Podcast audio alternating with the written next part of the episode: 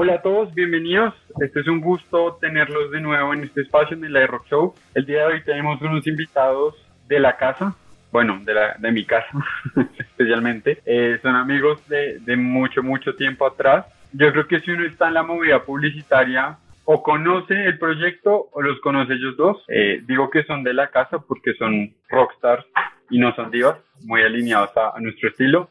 Eh, la idea acá es conversar con los señores José y Rodolfo del proyecto y gran, gran, gran recurso a nivel publicitario de copublicitarios. Nos van a contar de la historia, nos van a contar quiénes son ellos, porque todos conocemos el que hacen, pero no sabemos de dónde vienen ni qué han hecho en su vida que es una historia bien interesante. Y bueno, bienvenidos.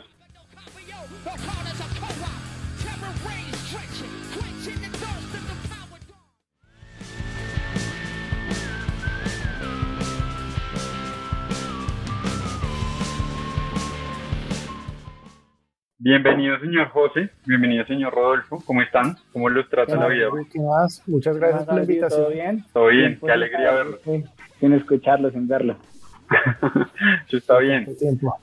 Bueno, yo creo que en el intro lo decía y lo, voy a reiterar. Si usted trabaja en publicidad en agencia o en empresa acá en Colombia, los conoce. Y es más, un datico de color. El otro día estaba viendo que el Miami Ad School estaba referenciando los mejores portales de publicidad para mantenerse actualizado y aparecía copublicitario. Entonces, Claramente. o sea, hay que estar en la movida y hay que estar con copublicitaria. Cuéntenos y arranquemos de lo básico. ¿Quiénes son ustedes? No sé quién quiere hablar primero. Eh, Todo si quiere, usted. Bueno, no, muchas gracias, Andrew, por la invitación a, a este programa, a, iRock Show. Eh, de mi lado, eh, soy publicista de profesión. Mm, Llevo pues ya más de 10 años trabajando y dándole a este cuento de, de, la publicidad desde diferentes roles, desde la parte, desde luego, en agencia de publicidad por muchos años, eh, con el proyecto de copublicitarias y también interviniendo en otras áreas muy académicas, aportándole valor a, a esta industria. Mm, personalmente, pues Ahora estoy un poquito deportista después post pandemia, montando bicicleta. Andrew, a ver si un día nos encontramos haciendo ruta y jugando tenis de mesa, porque no se le debe decir ping-pong. Y uh, nada, un, un, aficionado y un enamorado de este negocio. Eh, de, de, la publicidad, donde de una u otra manera pues nos ha un proyecto increíble con el cual vamos a conversar hoy y con el cual nos conocimos y empezamos a trabajar hace 10 años con José. Señor José, a ver, ya le pusieron el punto bien alto. Bueno, nada.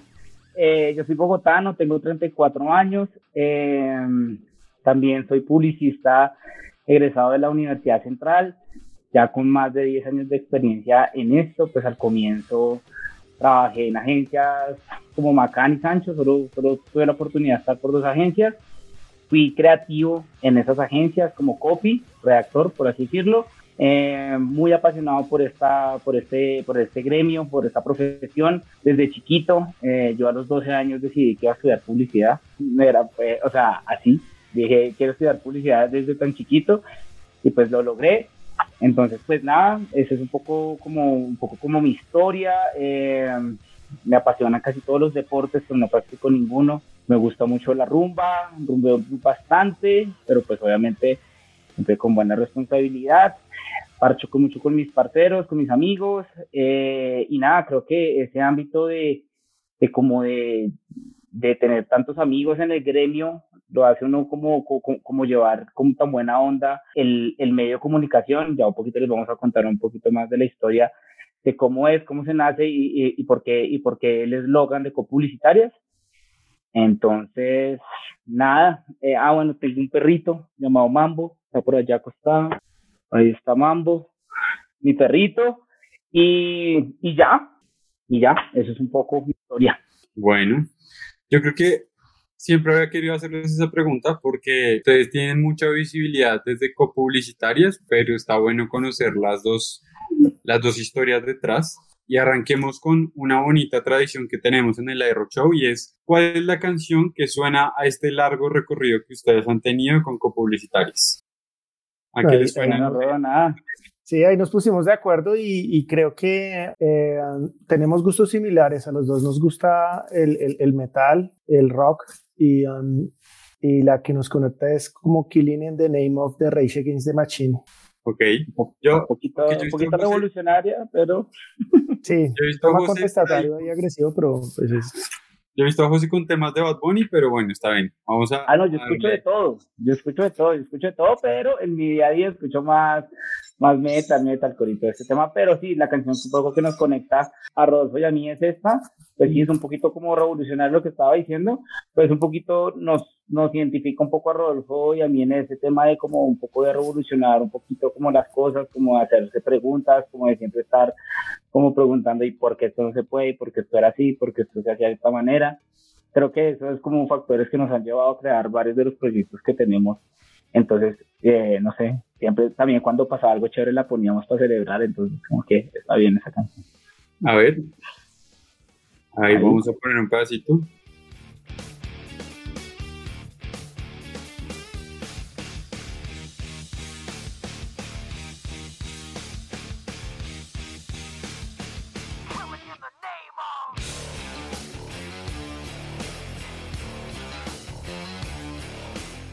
Bien, yo creo que esa canción la hemos escuchado varios. Chévere que además tengan una canción de celebración, eso ya me parece bien interesante. Siempre, eh, toda empresa debería tener una canción de celebración cuando pase algo. Es, es, un, es un gran insight, es un gran aprendizaje. Creo que vamos a apropiarnos de eso también.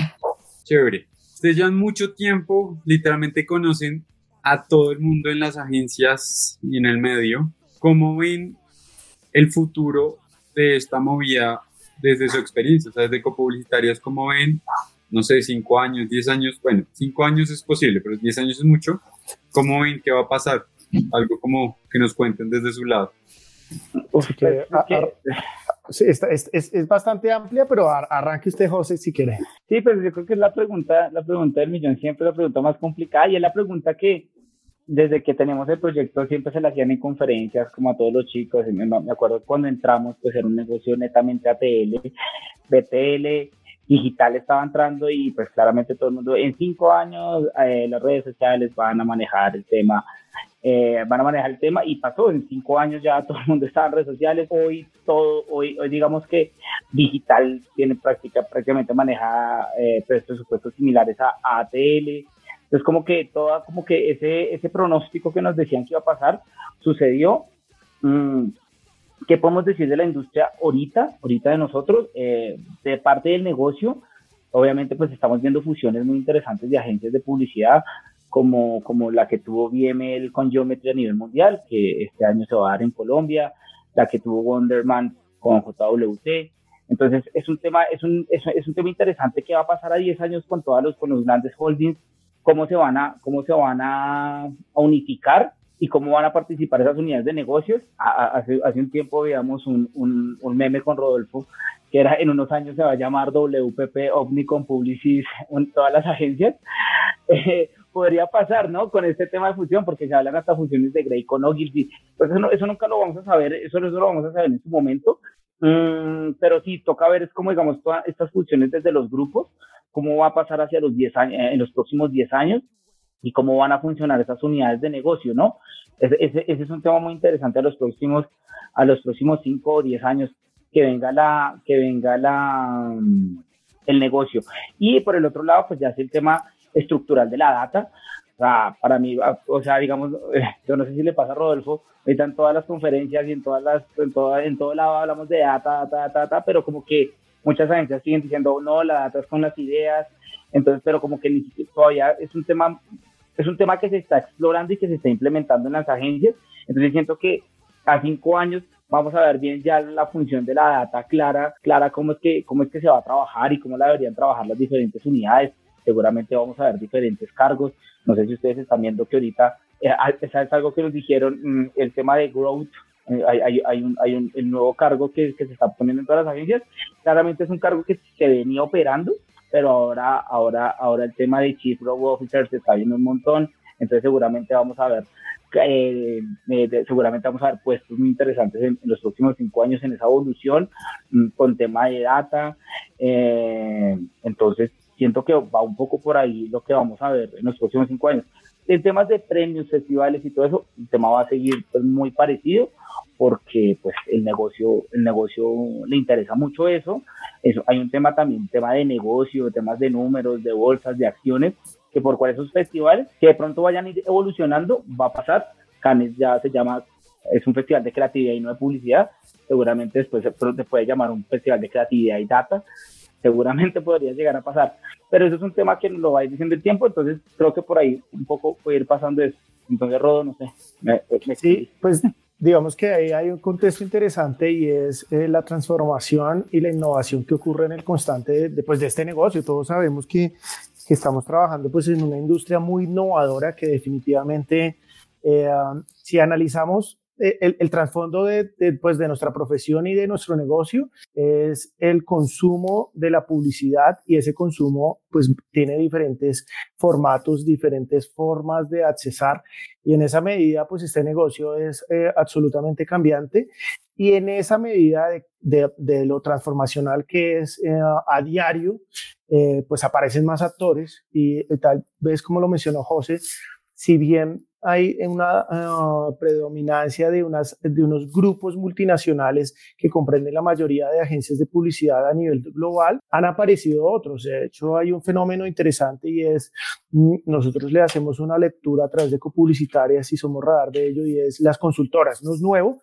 pero uno empezó a ver cómo, mm, por ejemplo, Accenture en Colombia, pues una empresa con, eh, de consultoría y tecnología, ahora aborda eh, y ofrece servicios eh, sirve a, nivel eh, publicitario a marcas. Entonces, esto cambia la dinámica. Mm, las in-houses han existido hace mucho tiempo, sin embargo, hoy han tenido gran apropiación en unos mercados, bien saben ustedes, eh, Alpina recientemente la tenía, Rappi tiene una bien grande, Bavaria con Draftline eh, es bien importante y a nivel global son un montón desde Disney pasando por Amazon, por Unilever, mm, son modelos diferentes. Entonces, un poco a la respuesta, Andrew, del futuro de la publicidad es que es una constante eh, de cambio. Lo que sí vamos a ver es que va a existir siempre. Hay muchas personas que dicen, ya no le digamos publicidad, llamémosle comunicaciones, porque definitivamente está un poco mandado a recoger el término. Eh, pero de una u otra manera sea que tengamos incorporado un chip en el cerebro, sea que tengamos eh, um, realidad aumentada y virtual por todas partes, que los robots dominen eh, a, la humanidad y lo que nos imaginemos, siempre va a haber un consumo de una información de productos y servicios que de una u otra manera es publicidad y, es y en ese sentido siempre habrá una empresa o una compañía que va a ofrecer manejar ese tipo de negocio, desde un periódico hace 200 años eh, o, un servicio de radio o a lo que nos imaginemos, eh, um, siempre va a, existir los dos lados. Entonces, el futuro es incierto, pero por lo menos podemos pronosticar acá un poco haciendo futurología que, um, que estos grupos multinacionales se van a saber mover, mm, tal vez como Martín Sorrell se supo mover ahora, que era, venía siendo pues uno de los grandes accionistas y, y, cabeza del grupo WPP y ahora se hizo de otra compañía que se llama S4 Capital y, ahora tiene una agencia bien grande que es eh, Media Bueno, hay una cantidad de escenarios y ejemplos, nos tardaríamos horas contando la historia del escenario actual o el estado del arte de la publicidad, pero sí que es bien eh, cambiante, se transforma pero al final siempre se va a consumir y siempre va a existir nuestra profesión en la medida que un algoritmo no, no tenga suficiente inteligencia artificial para crear ideas y campañas publicitarias. Bueno, por ahí vi que tienen chismes. Si hay chismes, también bienvenidos, porque por ahí escuché cositas, está bueno. Eh, no, me, me, gustó mucho lo que, lo que exponían y hace un tiempo que escuchaba a alguien que yo creo que ustedes también conocen muy bien, a Nacho Zucarino, Nacho hablaba que el futuro de, este medio en el que nos movemos nosotros está en aprender a trabajar con un algoritmo. Eh, sí o sí, la parte creativa es, vital y, pues una campaña, a pesar de muy buenos datos, va a necesitar ese componente humano de sensibilización y, cómo lo aterriza a, a, esa parte creativa que la máquina aún no logra desarrollar. Y la, y la siguiente pregunta me, me, gustaría enfocarla hacia el lado de, ya Data está, está en la sopa, y creatividad sigue viviendo. ¿Cómo creen que va a ser esa, o sea, ¿cómo, cuáles creen que son los retos ahorita para las agencias en lograr poner a conversar en el mismo espacio esto? Porque siento que o hay unos que solo son de data, o hay unos que solo son de creativas, o hay unos que están intentando unir los dos mundos. Eh, ¿Cómo lo ven ustedes? O sea, ¿cuál es como ese reto y, cómo la, la ven? Pues yo creo, yo creo, Andrew, que, que, es un tema, es un tema que es muy parecido como el tema con con yo, o personalmente, ¿no? Todo lo que pongo acá es un punto mío. Eh, desde cuando pasó con el tema con planning, cuando llegaron las unidades de planning, que hoy, que los creativos estaban, antes cómo funcionaba, cuentas de entregar el brief a creativos y creativos hacia un, o, o pasar pronto por un departamento de investigación, o si no lo había pasado en una, de una creativos, y creativos hacía la campaña basándose en su, en lo que él creía, en su propia investigación. Después claramente pasó, se crearon todos estos departamentos de planning, si no estoy mal acuerdo ese rol, porque antes cuando, cuando, cuando nacieron esos departamentos no había ni planner juniors ni nada de eso, hoy ya estamos viendo planners juniors, esos cargos, entonces, y se le está enseñando a la gente a hacer planeación.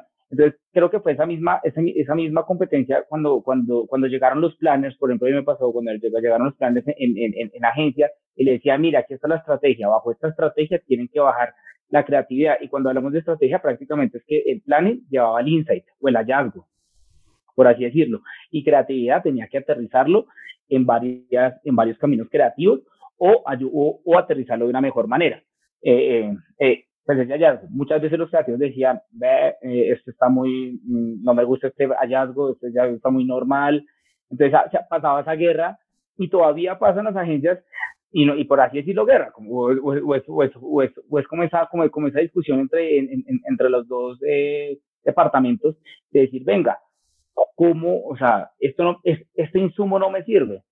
Entonces, y hay, y hay, y hay agencias que tienen departamentos de planning muy buenos, como cuando Sancho y Video eh, de son, son, agencias que tienen eh, muy bien bajado esto. Entonces, digamos que no pasa eso o, o, o, o sus puntos son muy formales. Y bueno, en general todas las agencias lo tienen, pero, eh, em, pero, pero yo creo que frente a la data va a pasar lo mismo. Hoy, hoy cuando les dicen tanto de data, y nos ha pasado mucho en las conferencias y en las conversaciones que tenemos, mucha gente es como, marica, se habla mucho de data, data, data, data, pero a la larga es como, pues a la larga son, son las ideas. Entonces yo siento que cuando, cuando, el, cuando se organice bien ese tema y ya haya una unidad de data o en las agencias, puntual, formal, y que esa data de verdad llegue a un hallazgo, entonces siento, siento que el departamento de data se va a tener que unificar mucho con el departamento de planning. Siento yo, creo que eso va a suceder. Eh, para poder bajar mejor esos argumentos y para, y, para, y para entregarle datos a los creativos, porque para mí, para mí no hay nada mejor que me entreguen datos. Para, entre más datos chéveres y contundentes de algo me entreguen, mejor y más, y, o sea, mejor ideas y más ideas voy a poder sacar. Entonces yo siento que es un poco me, eh, eso hasta que se unifique bien y, y, el producto quede como por lo menos en un, en un beta, es que yo siento que ahorita no está en, es como muy todavía como, mmm, espere que es que no estamos entendiendo todo este, este cuento, cuando ya aparezca el producto y digan, no, no, mira, se van a tener que meter una plataforma, en esa plataforma van a encontrar el hallazgo, o sea, no sé, como un, como un paso a paso que les diga, ah, listo, ya entendí, eh, aquí está el hallazgo, entonces siento que depende también mucho como de, de, crear metodologías para que con la creatividad funcione, porque lo que usted dice, la creatividad siempre va a estar ahí y siempre, siempre, pues este, este negocio es de ideas y hasta que la máquina no logre bajar una idea tipo Grand Prix de Cannes, pues ahí, aquí vamos a seguir. Y es que fíjese ahí, Andrew, y es, um, José decía, bueno, eh, um, existen las ideas antes que, que la data y, y, ese ha sido pues uno del insumo principal o el core justamente de la publicidad. Mm, por ahí hay una frase que um, de, de, Fernando Vega Olmos, pues uno como las mayores autoridades de la publicidad, eh, es argentino y vive en España, y dice, dice um, es más importante la big idea que la big data. Entonces, bueno, desde luego pues es una forma tradicional de verla y entender una postura eh, insigne, de, pues, representativa de, de, un icono de la publicidad.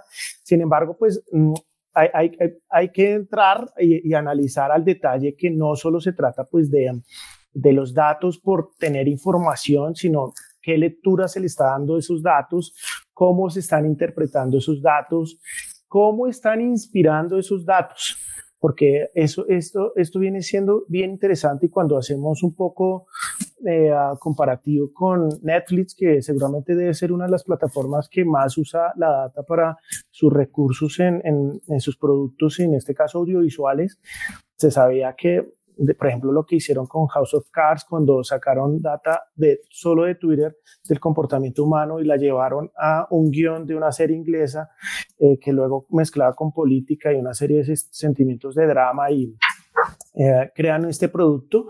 Sin embargo, damos cuenta que no, no del todo eh, fue, se volvió pues como el ejemplo o, el caso a seguir. Eh, um, y esto uno lo pone a pensar de para atrás. Está, hace un par de semanas hablábamos con alguien en una entrevista y nos decía, imagínense si el corresponsal de la vivienda hubiese estado pensado sobre datos de comportamiento y gustos e intereses del colombiano promedio. De repente no hubiese surgido un personaje con esas características, sino hubiese salido de otra manera. Entonces esas ideas que tiene, que, que son la magia de la publicidad, no precisamente eh, vienen de los datos. Eh, y no necesariamente tenemos que tener eh, o, poner la data como eh, el centro del todo, si es importante, si viene siendo una herramienta, si sirve como un acompañamiento, si sirve para un análisis, si, se, si sirve pues para una interpretación, si sirve para una inspiración. Sin embargo, pues cada departamento y más en nuestro negocio sabrá hacer uso de la misma. Entonces, un poco, eh, Andrew, sobre esa pregunta de, de la data, eh, es innegable que va a seguir, que va a estar, que cruza con nuestro negocio, pero que de una u otra manera con las ideas eh, no va a pelear, sino que va a ser match, ¿vale? Bueno, sí, yo creo que esa, esa reflexión está, está chévere porque los premios igual por ahora no, no ha aparecido el primer caso de, de, de data, pues basado 100% en data, que eso está bien. Em, yo sé que a los dos les gusta el fútbol, de alguna manera. Así que en términos de fútbol, ¿cuál sería el equipo soñado que una agencia debería tener? ¿De abajo para arriba o de arriba para abajo, como lo quieran poner? No, no hay que ser 11, solo que me digan los cargos que ustedes digan, pues pucha, toda agencia debería tener estos cargos porque así la van a romper. No, pues ya, o sea, yo siento que un poco como los, los, los, los los cargos que tienen ahorita las grandes agencias me parece que, que se llevan bien, es, es, ver cómo se organiza en un, en un campo de fútbol, pero pues claramente sí tiene que estar, el, obviamente, pues el CEO, la cabeza, eh, un gran líder, una, una persona que inspire desde, desde, desde, todo punto, desde liderazgo, de actividad, alguien que también se involucra en la creatividad, es importante cuando los presidentes le apuestan a la creatividad, eso anima desde todo punto de vista, o sea, no solo, no, no solo anima a los creativos, sino también anima a todos los departamentos, porque no hay nada más cool que hacer campañas de publicidad que impacten y que sean y que la rompan en general, eso, eso, le va, eso le va a generar una emoción a todos los equipos, entonces es muy importante. Eh, claramente, pues un CCO, un, creativo cabeza importante, con muchos años de experiencia, mm, también que inspire, eh, y, que genere cosas muy positivas dentro de su equipo.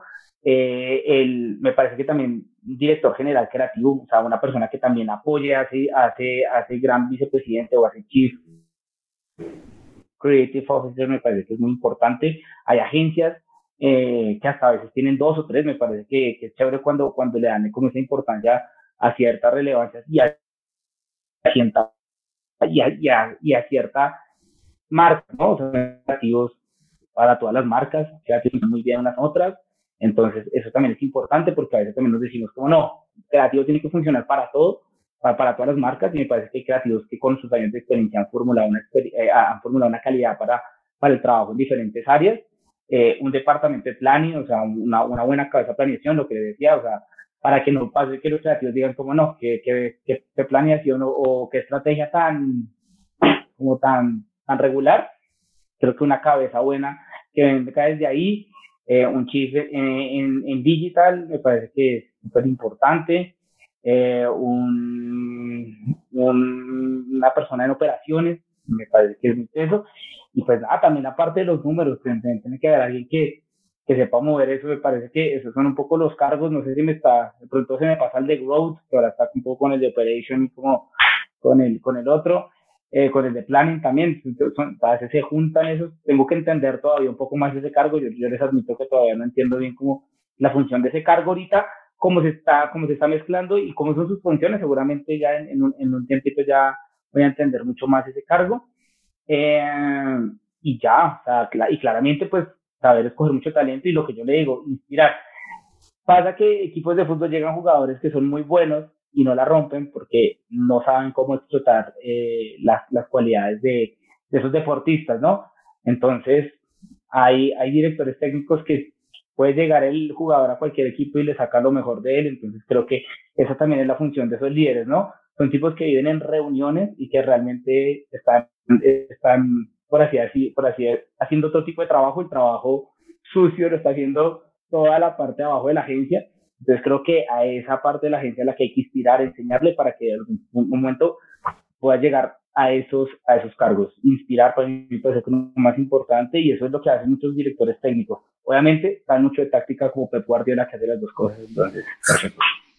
Bien, bien, y, ahí le, y, ahí le, faltó a José poner cuentas. Yo creería que en un campo de fútbol poniendo ah, a, la gente eh, um, serían el arquero. Para mí que, que la parte de cuentas es la que pues tapa y, retiene eh, todo lo que ocurra frente a recibe todo una, tribu exigente que sería el cliente.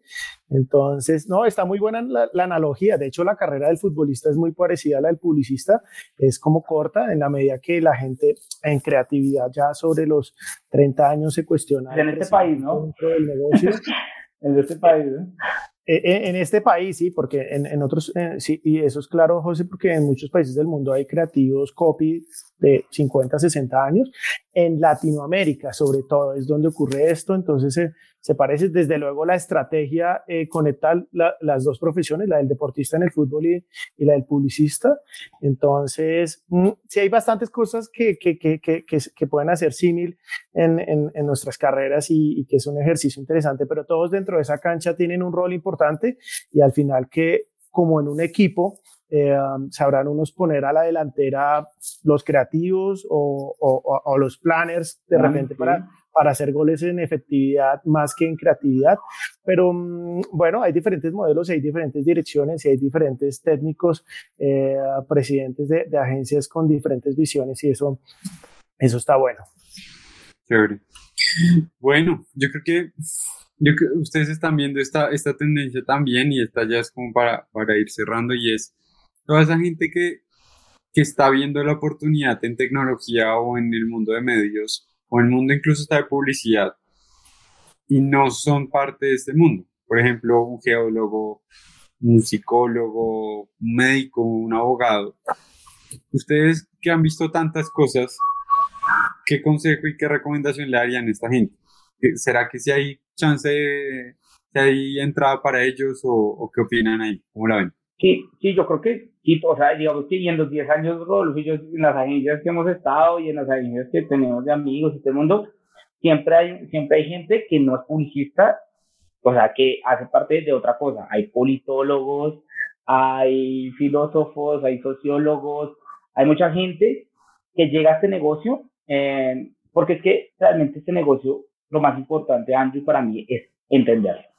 Es entender un tema de que esto es Vendemos productos a través de la comunicación y esa comunicación se genera a través de eh, códigos, eh, de, diferentes códigos de comunicación que le deben llegar a las personas.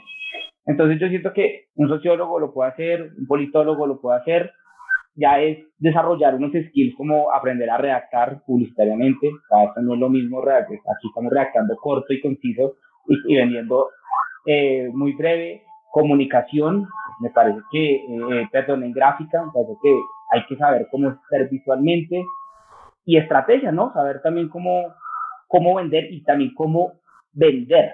A mí me parece que a veces mucho se nos olvida que esto es un negocio de vender. digamos que cuando hablamos de los briefs, no se pregunta, oiga, ¿cuál es el KPI que tenemos que conseguir? ¿Cuál es la meta que tenemos que lograr? Entonces yo siento que cuando una persona diga, oiga, es que no tenemos que vender este año 40 millones de hectolitros, como sea, de tal gaseosa, listo, ah, bueno, tenemos una meta. Entonces yo siento que mm, no solo verlo como, ah, eso es un negocio como de alguna idea, algún chispado, sino es entenderlo bien. Yo siento que cualquier persona encaja bien en este negocio, cualquier profesión encaja bien en él. Me parece que eh, a, nosotros se nos engañó un poco con la, con la carrera y todo bien, es un tema personal, una carrera de publicidad de cinco años, me parece que es un tema extenso, larguísimo, mm, y, porque, y, y, el problema es porque está desactualizada, porque eso es un negocio que se actualiza cada año. Por eso siempre nos estamos haciendo la pregunta, ¿qué va a pasar en cinco años cuando en un año el negocio es totalmente diferente? Entonces, entonces, ese es el tema para mí. Entonces, si usted dice tecnología, ya las agencias de publicidad están lanzando, por ejemplo, el departamento de, de tecnología. Ya, ya, o sea, ya están contratando chief en tecnología para las agencias de publicidad. Entonces, seguramente no, no va a ser alguien que estudió publicidad. Entonces, esa es mi respuesta. Sure. Sí, no, pues básicamente y para complementar, eh, en este negocio tienen cabidas todas las profesiones, así como creo que en todos los sectores y en todas las áreas de, un negocio cabrán los publicistas. Entonces, sí, definitivamente y aún cuando mm, la, hay un aprendizaje valioso y es que la pandemia nos permite trabajar de vía remota, nos ha traído la posibilidad ahora de vincular a gente no solo de otros sectores y de otras profesiones, sino de otros países. Entonces, la competencia y un poco frente a la oferta académica de los egresados de publicidad y comunicación es, eh, um, pues, toma una brecha más amplia porque ahora competimos con gente que pueden estar contratando en España o en México para esos cargos que eh, hace un año y medio estaban buscándose aquí dentro de Colombia. Entonces, nada, es cuestión de preparación, es cuestión, y, como consejo que siempre le damos a la gente joven que está metiéndose, es eh, instruirse, llenarse de conocimiento, de entre, entre más capas tenga, además de un pregrado, eh, cursos, eventos, congresos, eh, de manera capacitación virtual y demás y bueno y todo lo que tiene que ver con la cultura porque esto es de muchísimo valor en nuestra profesión el consumo de arte, música, cine eh, y todo tipo de aprendizajes que le enriquezcan eh, no solo su perfil profesional, que a su vez lo hacen a lo personal, eh, pues bienvenidos. Mm, la gente buena mm, está trabajando hoy en compañía si está creciendo y siempre va a ir para arriba, siempre habrá gente que se queja y que dice que no me va o no quepo o es rosca. Ah, alguna vez dijimos con José, esto es la rosca de los buenos, es gente muy buena, responsable de marcas gigantes, de presupuestos inmensos, eh, con altas responsabilidades, entonces no es gratuito un asunto meritocrático. Hemos trabajado con gente que ha salido del SENA sentada al pie de alguien de la Universidad de los Andes, entonces aquí caben todos y en este negocio pues eh, pesa sobre todo la creatividad y las ideas entonces y el buen trabajo y la responsabilidad entonces el que lo tenga y cumpla con esos factores eh, va, va a ser parte siempre de un buen espacio en esta profesión o en cualquier campo. Bueno, listo. Yo creo que Ahí me acabo de dar cuenta que con ustedes da para hacer como seis programas seguidos, una temporada de publicitarias. Sí, toca que le corten, toca que le corten porque también estuvo... Qué pena se me alargué. No, no, no, es que eso es lo chévere. Yo creo que ustedes tienen tanta cancha y, literalmente tienen tantas historias que, que, eso es lo bueno y, y, también eso, como que están tan metidos en, en, en la industria que, que, hay mucho por, por explorar con ustedes. Hay, yo creo que hay un programa entero que podemos sacar de retos de nuevas profesiones o agencias, funcionamiento, bueno, hay muchas cosas, ideas que tenemos que podemos hacer, podemos hacer uno de anécdotas chistosas, marica, tenemos mil, en anónimo claro está, pero pero pero podemos hacer uno. De una. Esa es la idea. Muchas, muchas gracias por haber participado en este iRock Show. De verdad que yo creo que tanto el que lo escuche como el que lo vea se va a emocionar y y va a ver que hay muchas cosas por hacer, que, que esta es una industria muy dinámica. Bienvenidos. Grupo Dot será su casa cuando requieran. Próximamente les contaremos buenas nuevas también para trabajar en conjunto. Y bueno, muchas gracias. No sé si quieran cerrar con algo, una despedida cortica. No, pues nada, de mi lado, muchas gracias por el espacio, Andrew, equipo de Grupo 2, estuvo, pues estuvo chévere, a mí siempre me, me, gusta como sentarme a hablar, este espacio como, como me gusta hablar de, de como el gremio me parece chévere. Eh, nada, pues nada, nos sigan en Copublicitarias, en Instagram, en Twitter, en LinkedIn, en Facebook, en YouTube, eh, pueden encontrar contenido de todo tipo, estamos creando contenido diferente para todas las redes, entonces nos pueden, nos pueden ver por ahí, y, nada, muchas gracias y nos vemos en la próxima, Rodo. Lo dejo usted para que cierre.